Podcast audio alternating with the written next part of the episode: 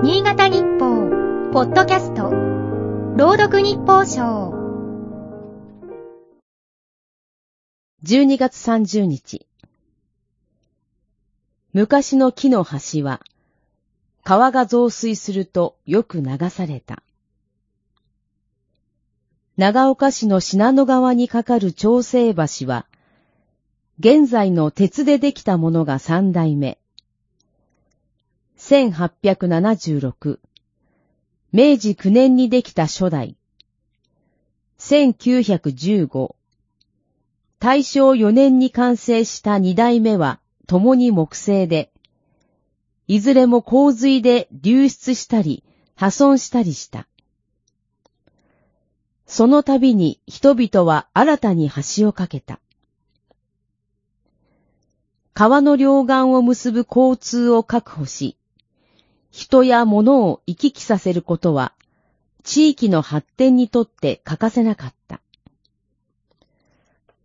橋渡しという言葉は、単に橋を架けることだけではなく、人と人をつなぐことも意味する。英語で橋はブリッジ。今年のニュースを振り返ると、ブリッジングという言葉が記憶に残る。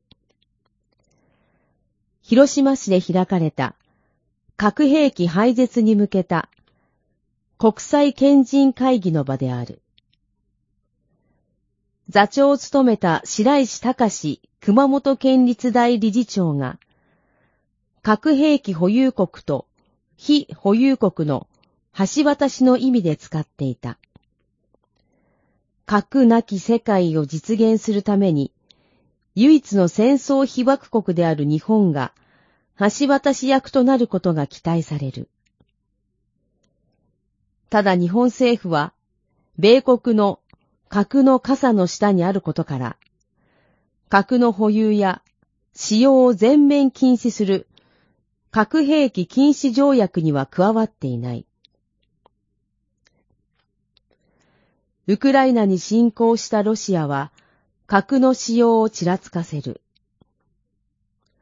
ミサイル発射を繰り返す北朝鮮は核実験など挑発行為をエスカレートさせる可能性があると指摘される。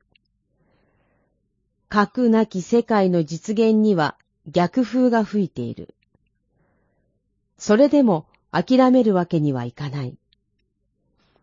日本は関係国間の橋渡しを模索し続ける必要がある。橋が流されたら再び渡さねば。先人たちもそうしてきた。今日の日報賞は FM ニーツ、桐生純子が朗読しました。